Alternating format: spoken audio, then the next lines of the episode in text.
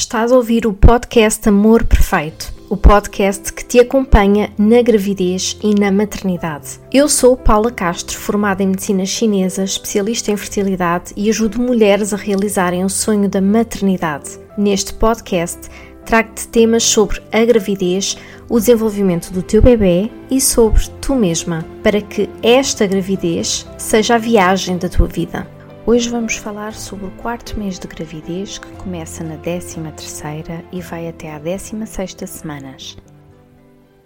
Nesta fase começa uma nova etapa.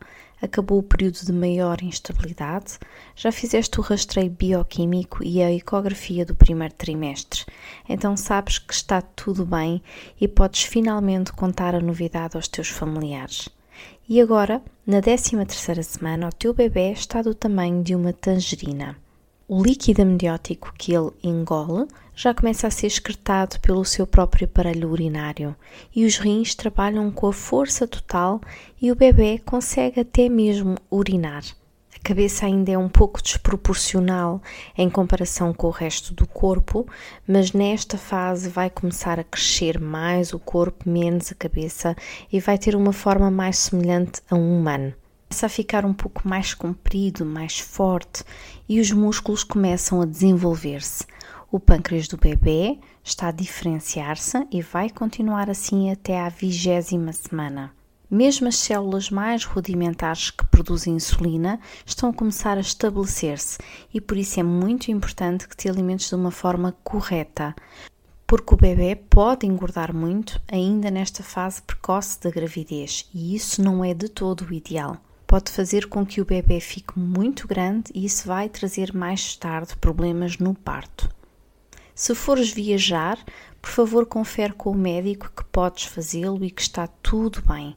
Se fores de carro, por exemplo, seria o ideal começares a fazer algumas pausas no caminho para urinares, para estimular a circulação sanguínea, isto porque não deverias ficar sentada durante muito tempo. E quando chegares ao destino, coloca as pernas ao alto para reduzir o inchaço. E chegou a 14 semana. Nesta semana o bebê está do tamanho de um pêssego ele já começa a ter paladar, já começa a perceber a diferença entre os sabores salgados e doce, porque as suas papilas gustativas começam a funcionar e o cérebro do bebê está a aperfeiçoar-se para começar a movimentar os músculos, principalmente os músculos da face. Ele já consegue franzir a sobrancelha, já consegue fazer caretas e já consegue chuchar no polegar. Nesta fase, a tua barriga e os teus seios estão a crescer exponencialmente e é aqui que já vais ter alguma dificuldade com as roupas. Está na altura de comprares um novo guarda-roupa adequado a esta fase da tua gravidez já pronunciada. E é nesta altura que nós nos preocupamos um pouco mais com a estética. Então, cuidado com a alimentação para não comeres em demasiado, cuidado com o excesso dos hidratos de carbono e a tua pele vai começar a sofrer algumas alterações. Nesta fase começa a surgir a chamada linha negra, aquela faixa mais escura que vai desde o estômago até à região pubiana. Depois que o bebê nasça, isto vai desaparecer, mas por enquanto tem sempre muito cuidado e usa um protetor solar com um fator de proteção bem elevado para que não crie manchas que fiquem duradouras depois do parto. Nesta semana, a tiroide do bebê fica quase completamente desenvolvida e ela vai produzir hormonas muito importantes para o desenvolvimento dos seus ossos e também é muito importante para os níveis de energia. É um metabolismo eficiente que se começa a desenvolver, essencial para o transporte de algumas substâncias alimentares através das membranas celulares e que vai para todas as células do corpo do teu bebê. Chegamos à 15ª semana e nesta semana o teu bebê está do tamanho de uma maçã. Ele já tem uma forma de rosto completamente delineada, no entanto, os olhinhos ainda estão fechados mas ele consegue perceber as alterações da luz e da escuridão e até pode ficar muito incomodado se disparares uma luz perto da barriga, até pode encolher-se. A pele também é muito sensível, é muito lisinha e transparente e começa a ganhar uma proteção por uma camada muito fininha de pelos que se chama lanugem. Ele vai nascer com esta camada de pelos, mas vai acabar por cair aos pouquinhos e vão nascer os pelos duradouros, aqueles que o vão acompanhar na primeira infância. Nesta semana, ele pesa cerca de 50 gramas e já mede 10 centímetros. Se na ecografia das 12 semanas ainda não soubeste o sexo do teu bebê, é a partir de agora que começa a ser possível ver se é menino ou se é menina. Isto vai depender essencialmente da posição em que está cada vez que fizeres uma ecografia nas consultas de rotina com o teu obstetra. Às vezes eles fecham as perninhas e não deixam que ninguém veja, como se tivessem vergonha. E entramos na 16 semana em que o bebê já tem o tamanho de um abacate tem 80 gramas e vai começar a dobrar de peso nos próximos 15 dias. Já consegue respirar. Sim, inspira expira líquido amniótico e começa a treinar os pulmões. E vai se divertindo também a dar pequenas cambalhotas no líquido amniótico.